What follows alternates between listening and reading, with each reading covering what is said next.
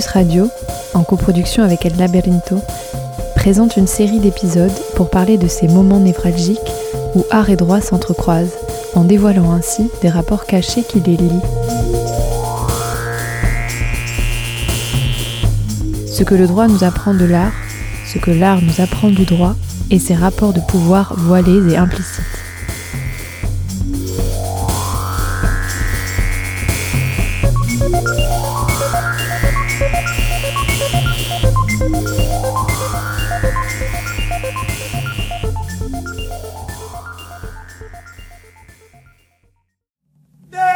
Épisode 2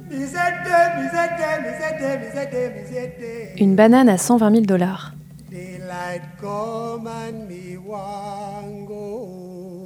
Qu'acquiert-on lorsqu'on achète de l'art «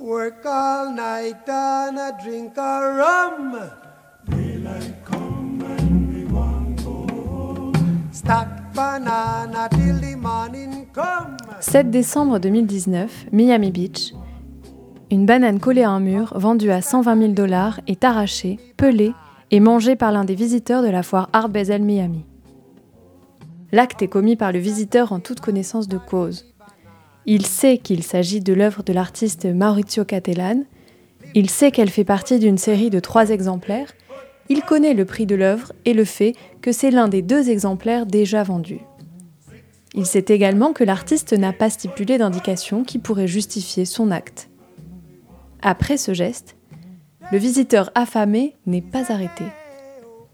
Il n'a pas à rembourser le prix de l'œuvre, ni même à indemniser les propriétaires, l'artiste ou la galerie. Pourtant, quelques années auparavant, un cas contenant des éléments très similaires est jugé en France, et le casseur a bel et bien été condamné par les tribunaux français à des peines de prison avec sursis ainsi qu'à payer des sommes d'argent en rien négligeables.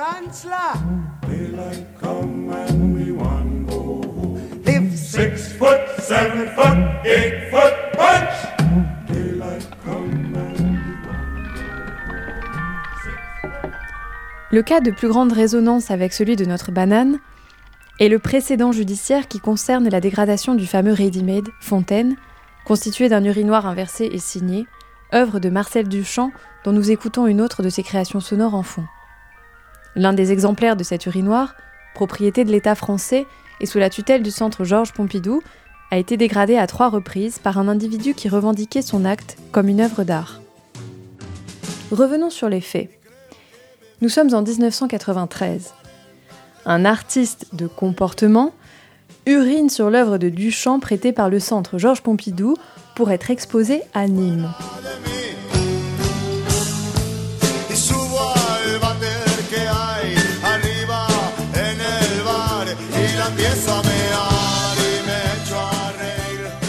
Il filme son acte et l'envoie aux médias. Le musée se limite à nettoyer l'œuvre et les médias ignorent son acte. Quelques mois plus tard, le performeur récidive. Mais, pour contrer l'indifférence généralisée face à son acte, il pousse les conséquences en cassant l'urinoir avec un marteau. Cette fois, le geste est pris en compte et son auteur amené devant le tribunal correctionnel de Nîmes, où il est condamné à un mois de prison avec sursis pour dégradation volontaire d'un objet ou monument d'utilité publique. Infraction prévue dans l'article 257 du Code pénal. Le cas connaît une suite une fois que l'assureur ait fait l'estimation de l'œuvre après la dégradation. En effet, celui-ci estime une perte de 60% de la valeur de l'œuvre. En conséquence, le ministre de la Culture décide de saisir le tribunal de grande instance de Tarascon afin de défendre le patrimoine public. À travers ce procès, l'État réclame 16 336 francs et 80 centimes pour des frais de restauration et 270 000 francs pour la perte de la valeur. À la différence du tribunal correctionnel de Nîmes, le tribunal de Tarascon laisse plus de place au casseur pour justifier son geste et ainsi étayer sa démarche. L'artiste tente de faire reconnaître son action comme de l'art et en conséquence qu'elle soit déclarée comme non susceptible de sanction. Le tribunal joue donc le jeu. Mais le 20 novembre 1998, il déclare le casseur perdant et le condamne à payer une amende de 45 122 euros. Sur l'issue de ce procès, l'avocat Bernard Edelman déclarait en 2002, je cite, Le tribunal a rendu un jugement très intelligent en condamnant le parasitisme de la gloire.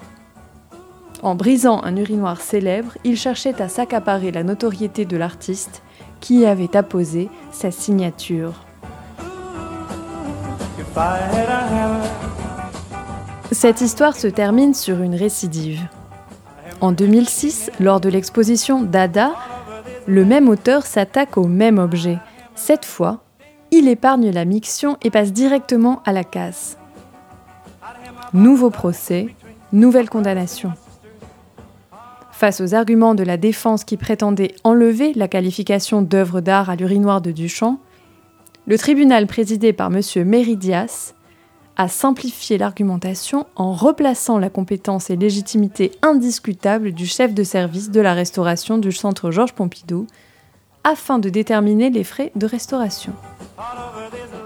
Le tribunal a donc condamné le casseur à payer les 14 362 euros correspondant à cet item. Grâce à ses avocats, il échappe cependant à payer les plus de 200 000 euros puisque le tribunal a déclaré irrecevable la constitution de partie civile du Centre national d'art et de culture Georges Pompidou au titre d'une éventuelle perte de valeur de l'œuvre.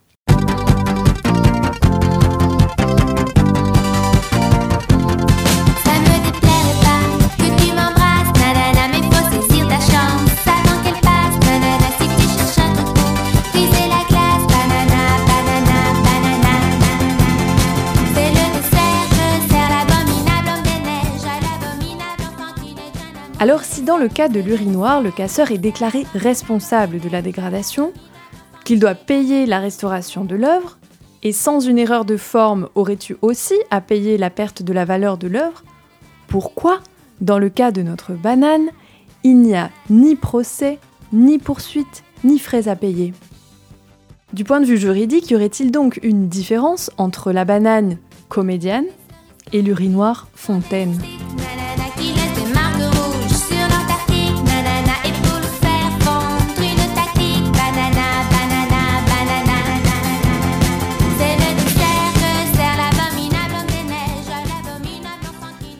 Pour tenter de trouver une réponse, essayons de comprendre le travail de l'artiste qui arrive à vendre une banane collée à un mur. Non, je ne veux plus jamais travailler. Il s'appelle Maurizio Cattelan. Né à Padua en Italie en 1960, Cattelan s'introduit dans le monde de l'art sans faire le parcours des écoles. Il ne commence à avoir une présence dans le monde de l'art à réaliser des œuvres consistantes et à exposer qu'à la fin des années 80. Il explore différents médias, mais ce qui le caractérise, c'est le désir de jouer avec les idées, de produire des réflexions à partir du jeu d'éléments visuels. Jouant souvent avec l'absurde, l'ironie et le comique, l'œuvre de Catalan demeure invendable, non viable commercialement, presque en dehors du marché, et cela jusqu'à la fin des années 90. Pour comprendre pourquoi cette œuvre est non seulement vendue à 120 000 dollars, mais génère aussi non moins de 4 articles parus en un laps de temps d'à peine 3 jours dans un média de la taille du New York Times, il est instructif d'avoir un aperçu des œuvres antérieures de l'artiste. manger ma banane tout nu sur la plage. Oui, monsieur, je sais que ce sont vos enfants mais quand il me voit, il rigole tout le temps. Alors, laissez-moi, laissez-moi, laissez-moi, laissez-moi, laissez-moi Pour sa première exposition en 1991, il présente Stadium, une sculpture constituée d'une très longue table de baby-foot, avec de la place pour 22 personnes de chaque côté. Cette table est le témoin d'un processus de questionnement relatif au racisme, dans lequel l'artiste a d'abord constitué une équipe, dont les joueurs étaient des immigrés d'origine africaine, assurer la promotion du projet avec un stand clandestin dans une foire d'art à Bologne, puis organiser des tournois. Avec ces éléments, nous pouvons nous interroger sur la valeur de l'objet dans son travail, dans ce cas la valeur de cette table de baby-foot.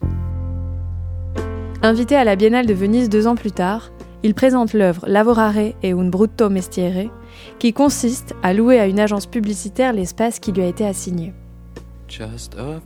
En 1999, la Nonna Ora, une sculpture qui représente le pape Jean-Paul II écrasé par une météorite, ainsi que Him, en 2001, Hitler, agenouillé et suppliant, sont autant d'œuvres qui le positionnent comme l'une des figures du monde de l'art et le font monter de manière fulgurante sur le marché, grâce entre autres à la vente aux enchères où ses œuvres ont atteint les 15 millions d'euros.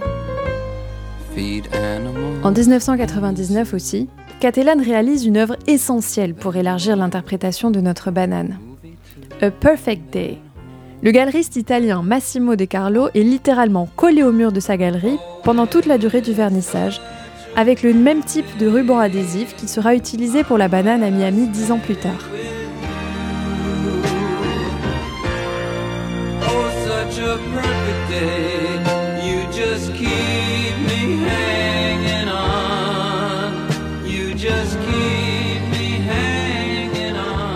En 2010, c'est un doigt d'honneur monumental qu'il fait à la bourse.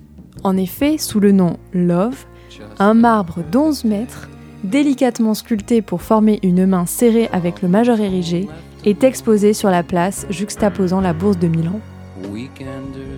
Il a également ouvert sa propre galerie à New York nommée Wrong Gallery, toujours fermée, où rien ne se vend, et dans laquelle une pancarte rejette les visiteurs avec la phrase Fuck off, we're closed il crée la fondation Homoblof dans l'idée de subventionner un artiste pendant une année, à condition qu'il ne travaille pas, qu'il n'expose pas et qu'il ne se vende pas.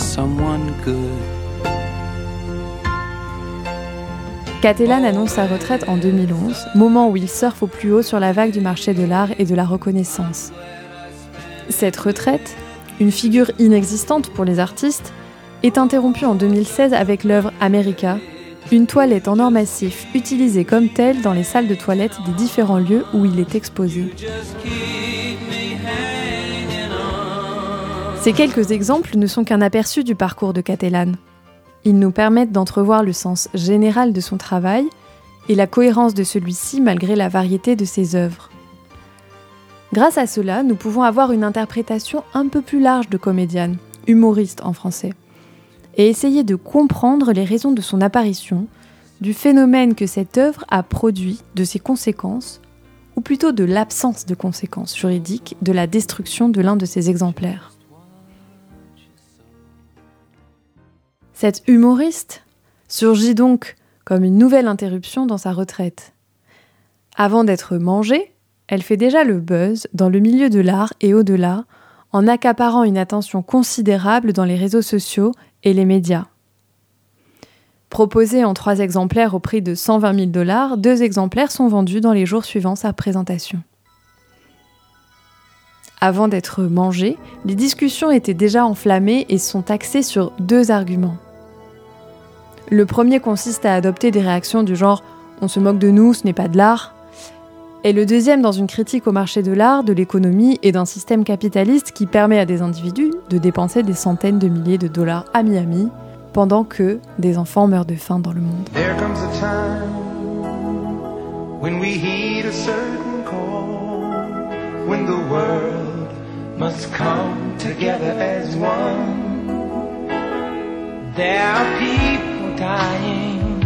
Oh, when it's time to lend a hand.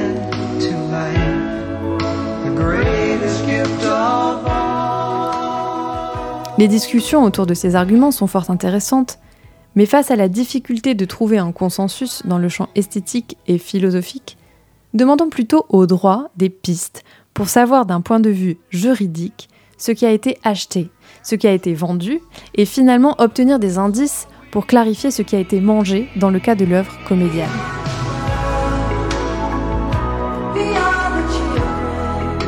Quand il y a litige concernant une œuvre d'art, nous avons régulièrement affaire aux notions de droit d'auteur, de droit voisin au droit d'auteur et de copyright.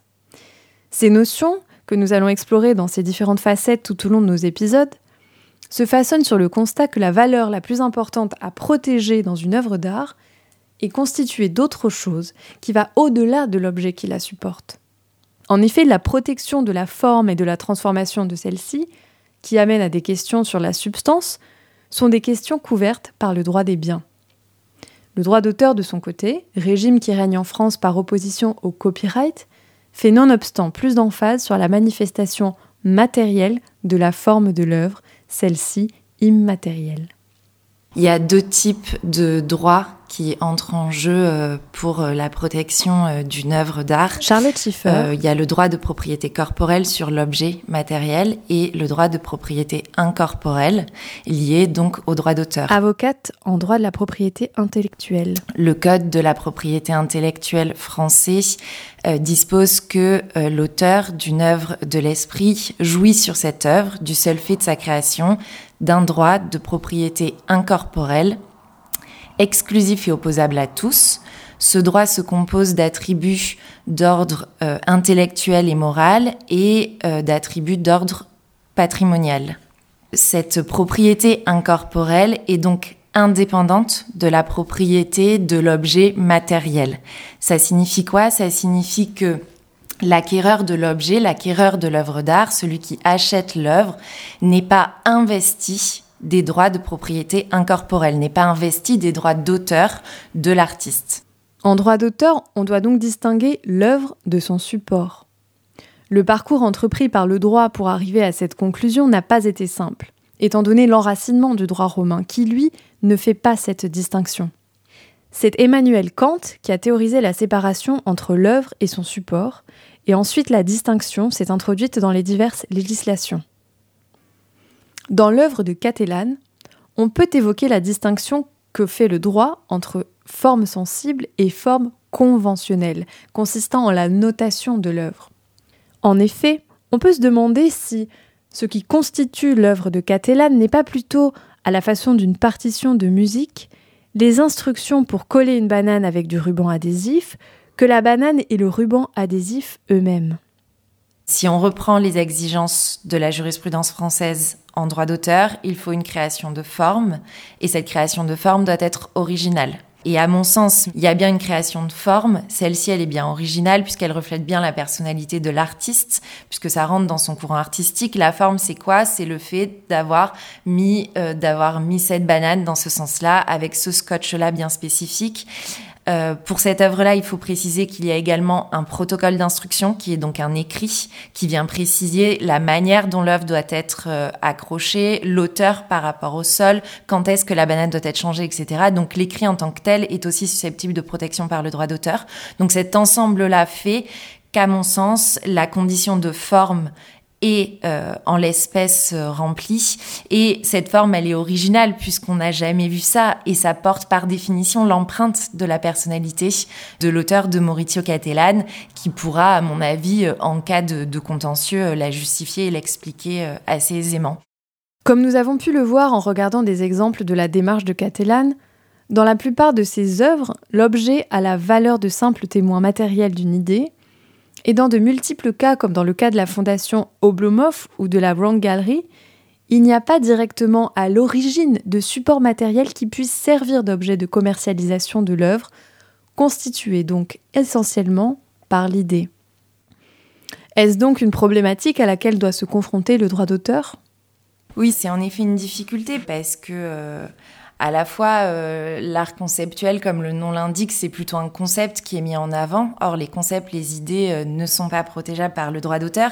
Et en même temps, euh, l'œuvre conceptuelle absolue n'existe pas, d'un point de vue juridique, hein, j'entends, n'existe pas vraiment puisqu'il y a toujours une forme, il y a toujours une, une, création derrière. Les critères sont assez subtils. La frontière entre ce qui est protégeable et pas protégeable est, est assez mince. Donc voilà, les frontières, elles sont là. Donc l'art conceptuel interroge forcément ces critères de droit d'auteur qui sont en plus des critères issus de la jurisprudence puisque la loi ne nous dit pas grand-chose euh, par rapport à ça, elle nous dit simplement euh, qu'il faut que l'œuvre soit originale, mais ensuite ces critères sont euh, développés par la jurisprudence. Il existe donc la possibilité que les acheteurs de comédiennes soient des naïfs qui se sont fait avoir ou des excentriques qui gaspillent l'argent de façon indécente, mais juridiquement, ils se sont bien assurés de recevoir un certificat d'authenticité de leurs exemplaires. Ils ont donc acheté le droit de coller n'importe quelle banane avec n'importe quel ruban adhésif et le pouvoir d'affirmer légitimement qu'il s'agit d'une œuvre originale de Catelan, de la même façon que certains ont acheté par des sommes absurdement astronomiques de l'huile séchée collée sur une toile et se sont octroyés le droit d'affirmer légitimement qu'il s'agit d'une œuvre de Picasso, de Rembrandt, de De Vinci ou bien d'autres. Selon d'autres interprétations, ils ont acheté le droit de jouer leur comédienne, de la même façon qu'on achète une partition pour jouer à volonté la musique inscrite, ou qu'on achète un film, donnant le droit à télécharger le fichier et le regarder selon son envie. De fait, Sarah Andelman, fondatrice du magasin Colette et première acquéresse de comédienne, a affirmé ne pas avoir l'intention de coller la banane, mais le certificat d'authenticité signé par Catalan. Quelle est donc la valeur de cette banane et de son ruban adhésif? Duchamp, avec sa fontaine, a ouvert des questionnements sur la valeur de l'objet dans l'art. Et le droit d'auteur évolue aussi en protégeant des éléments que l'œuvre de Duchamp met en lumière et qui sont autre chose que le simple support de l'œuvre. Quand le casseur de l'œuvre de Duchamp agit, le système juridique a déjà bien inséré depuis longtemps les principes nécessaires à la protection de cette création. Aujourd'hui, la banane de Catalane peut être tranquillement abîmée, mangée ou disparue. Il n'y aura même pas besoin de procès, puisqu'au-delà de la banane physique, l'œuvre utilise des formes immatérielles qui sont déjà bien insérées dans l'ordre juridique et ainsi protégées par la loi. Cette protection est bien comprise par beaucoup d'acteurs du milieu de l'art, puisque malgré le fait que, comme nous l'avons vu, le droit d'auteur protège la forme et pas l'idée, en se référant au mangeur de bananes dans son stand, Emmanuel Perrotin, le galeriste de Catalane, a affirmé, je cite, Il n'a pas détruit l'œuvre, la banane est l'idée. On pourrait donc le compléter en disant que, selon le droit d'auteur, si la banane est l'idée, l'œuvre est la forme. La galerie a non seulement procédé à un remplacement rapide de la banane, mais le galeriste lui-même a consommé devant les médias l'un des exemplaires utilisés pendant l'exposition. La banane de Catalane serait un comédien, un humoriste, qui se moque de qui? Peut-être de l'ambroglio autour des probes de valeur, prises et spéculations dans l'art contemporain. En tout cas, il est clair que notre banane maintient le discours en vie, comme le dit Dietrich Diederichsen, puisqu'elle fait partie de ces œuvres qui ont besoin de légitimation. Pour finir, il est intéressant de remarquer qu'au-delà de la renommée de l'artiste, de l'importance de la foire ou de sa galerie, ce qui a le plus attiré l'attention du public a été le prix de l'œuvre. Et cela malgré le fait que les 120 000 dollars de comédienne paraissent dérisoires à côté de par exemple les 17 189 000 dollars atteints par l'œuvre Him du même auteur, le Hitler agenouillé. On peut donc se demander si la banane de Catalane remet en question face à un public plus élargi ce que le tribunal de grande instance de Tarascon disait déjà en 1998 et concernant le procès de la case de Fontaine. Je cite En l'absence d'autres unités de mesure disponibles, reste celle communément admise, l'argent.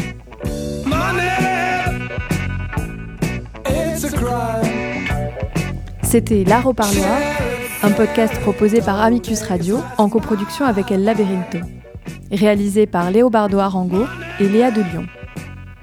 Un grand merci à Charlotte Schiffer pour son expertise et sa disponibilité. Vous retrouverez toutes les références de l'épisode sur le site www.radio.amicus-curiae.net à la page de l'émission. Merci et à bientôt.